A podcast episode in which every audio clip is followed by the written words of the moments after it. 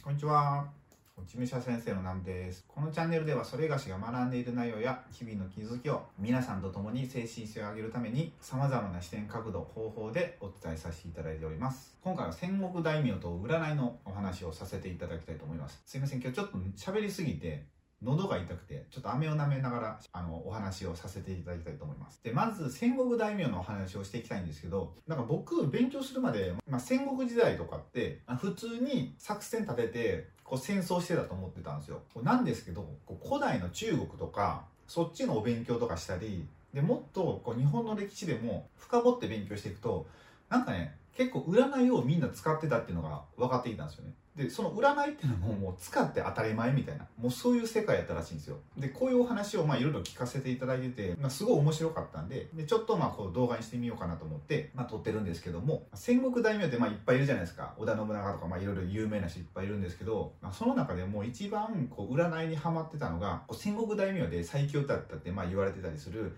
武田信玄がめっちゃこう占いにハマってたらしいんですよね。で、占いの中でもなんか手相にめっちゃハマってたみたいな話があって、だ占いをすごい信じてたから、もともと春の上だからなんかっていう名前から、こう信玄っていう名前に変えたりとか、まあそうやってしたらしいんですよ。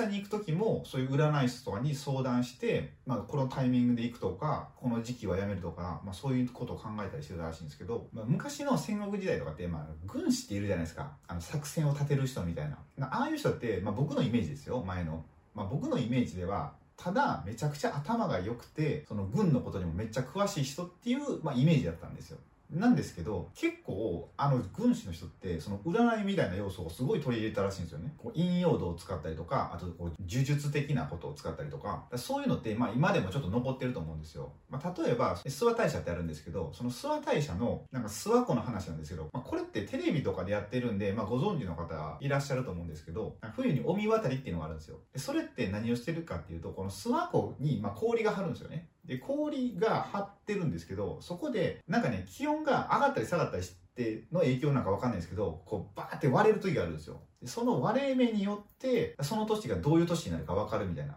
真ん中にめっちゃパカって分かれたら、すごいその年はまあ豊作になる、いい一年になるみたいな、そういうお話があったりで、まあ、それってまあ今でもまだ続いてるんですよね。そうやってこう、吉居占いみたいな、なんかこの、自然の中でそういうのを見ていくみたいなっていうのが結構あると思うんですけど、そう、なんかあの、中国のその三国志で諸葛孔明っているじゃないですか。あの、諸葛亮ですよ。僕三国志をなんか DVD ずっと見てた時、なんかめっちゃかっこいいな、この人って思ったんですけど、あの人って、まあ、こうやって、まあこれセンスですけど、あの人の場合、なんか羽がふわふわついたやつをこう、なんかファサファサしてるじゃないですか。あの人ってもともとその鬼門遁甲とかなんか方位術とかそういうのを使ってたらしいんですよ。まあ、その道具なんじゃないかなってまあ僕は思ってるんですけど、まあでもそうやっていろんな術を使ってたらしいんですよ。だからあんなに戦が強かったみたいな。そういうのも言われてますね。まあその術的なとこじゃなくても、まあ例えば漫画のキングダムってあるじゃないですか。で、キングダムで、シンが、まあ、蝶に攻め入るとかあると思うんですよ。で、その時の、まあ途中の場面で、なんか王翦がこう空の様子とか見てて、なんかキャッチして、ちょっと兵を休ませるみたいな。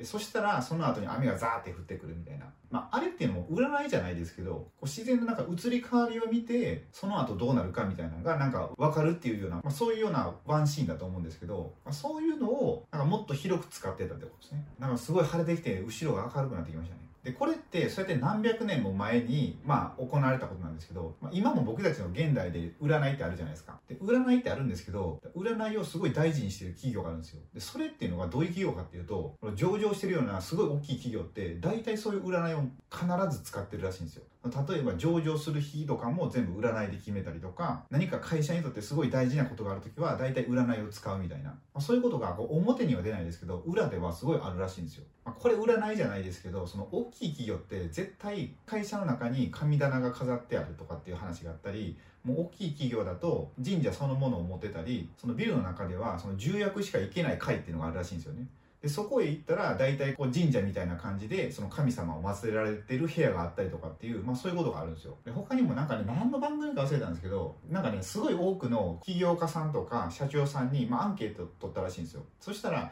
99%98% の人が家に絶対神棚か何かはあるっていう答えだったんですよね。で逆にその残りの1%か2%何人か忘れたんですけど、まあ、何人かはなかったらしいんですよ。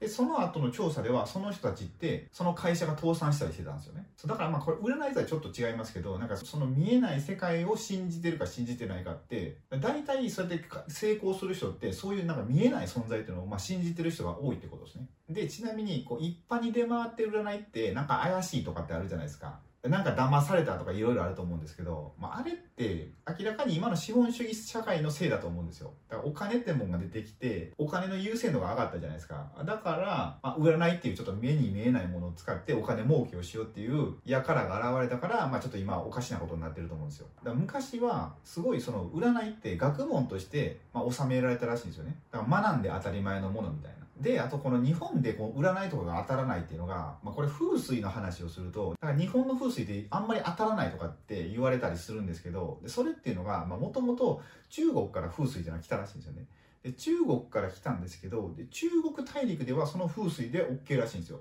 でそれっていうのが、まあ、風水って風と水じゃないですか。で、中国大陸って乾燥してるから風と水だけでいいらしいんですよ。それが日本に入ってくると、日本で湿度があるから、そこに火の要素がないと、まあ、効果がないらしいんですよね。だから、風水じゃなくて、火、風、味って、風、火、水の要素があって、やっと成り立つみたいな。まあ、そういうことがあるらしいんですよ。そうだから、日本で風水がなんかいまいちっていうのは、そういうのがちょっと原因かもしれないですね。まあ、なんでちょっと話をまとめていくと、まあ、とりあえずこう占いってものは、まあ、今ちょっとなんかおかしなことになってるんですけどもともとはそうやって学問で、でまあ、自分たちの人生を良くする、まあ、昔だったらまあ戦に勝つみたいなそんな感じだったんですけど、まあ、それをもっとこう僕たちの日常でも生かそうと思って、まあ、僕が学んでるのがその帝王学ってものなんですよ。帝王学って、まあ、言うたら帝王になるための学問ですよ、まあ、中国のこの王様が王様になるために学んでた学問っていうのを、まあ、僕は一応こういろいろ学ばさせていただいてるんですよね。でその学問を、まあ、日常で使ってたら絶対良くなるじゃないですか。だって王様が王様になるための、まあ、教えなんで、まあ、それを僕たちが使って人生が悪くなるはずがないと思うんですよ。だからね僕もっとこういろいろ学んで皆さんにこうお伝えしていったら皆さんの人生がこう良くなっていくんじゃないかなと思ってまあいろいろ発信させていただいてます。あちなみにその帝王学のその帝王ってあるじゃないですか。で出産で帝王切開ってあると思うんですけどあれって何かっていうとその帝王になるためにその日に絶対出産しないといけないから早く取り上げるためにこう帝王切開っていう名前がついててそれが今の現代でもこう名前が使われてるみたいですね。だから僕もともと帝王切開って何なんだろうと思ったんですけど、まあ、そういうね歴史があるみたいです。って感じで今回の動画はこれで終わりたいと思います。今回は占いの話とか、あと、ま、武田信玄の話とか、まあ、させていただいたんですけど、まあ、今もたまになんですけど、まあ、占いみたいな勉強してるんですよ。なんで今後もまたこういったこともお話をさせていただこうと思うので、よろしかったらチャンネル登録をお願いいたします。あと、今回の動画がお役に立てていただければ、グッドボタンをポチッとお願いしたいのと、ご意見ご感想がありましたらコメント欄へお願いいたします。それでは最後までご視聴いただきありがとうございました。